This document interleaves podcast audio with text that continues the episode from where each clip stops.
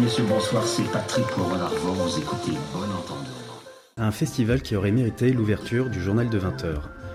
La cinquième édition des Belles Journées a encore battu des records. 8000 spectateurs se sont rués au Parc des Lilas pour venir applaudir Clara Luciani, Caravan Palace, Bon Entendeur, mais aussi Martin May, Oshi et Zazie lors de deux soirées exceptionnelles.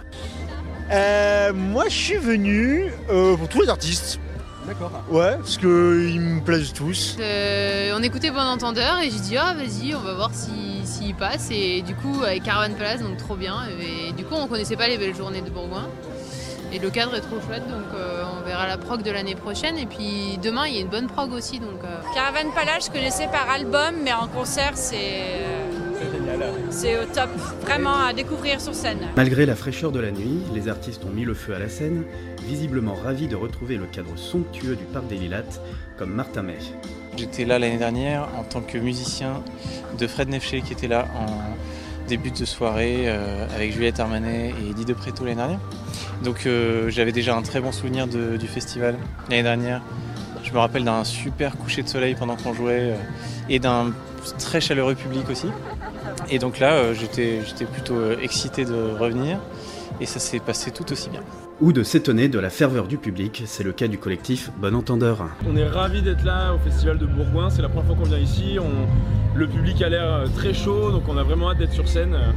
Et euh, voilà, merci. Un public en feu donc, qui ne s'attendait sûrement pas à un show d'une telle qualité, et à une telle évolution d'un festival qui grandit de plus en plus vite. Euh, ils se sont améliorés dans le sens où il y a beaucoup plus de, stands buvettes et, et bouffe cette année. Euh, donc du coup il y aura moins d'attentes. Effectivement par contre pas suffisamment de variété dans, euh, dans, la, bière. Typiquement on pourrait favoriser un peu les circuits courts, les bières locales. Mais sinon globalement c'est une bonne orga ouais. Et le cadre, le cadre est très sympa. Et la scène est très belle.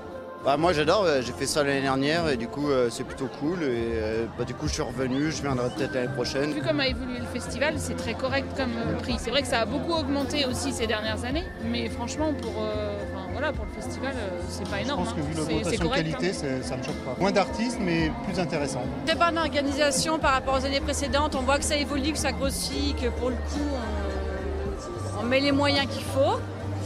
Et ben, après, c'est les artistes. hein. Il n'y a, pas de- a pas de secret. Et par contre, pour le coup, des artistes qui, qui mettent le feu sur la scène. C'est important. J'ai fait les, depuis le début, je suis là. Enfin, j'y vais. Je viens.